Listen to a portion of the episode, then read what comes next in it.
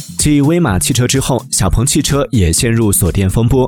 近日，小鹏汽车遭到不少车主投诉称，自己的车在去年年末经过一次 OTA 汽车远程升级后，续航里程明显下降，怀疑小鹏汽车通过 OTA 的方式对车辆进行了锁电。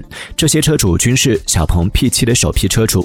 从续航里程来看，四川车主乐先生的车辆原本四百八十公里的表显续航里程也掉到了四百三十公里，不足原有的百分之九十。持。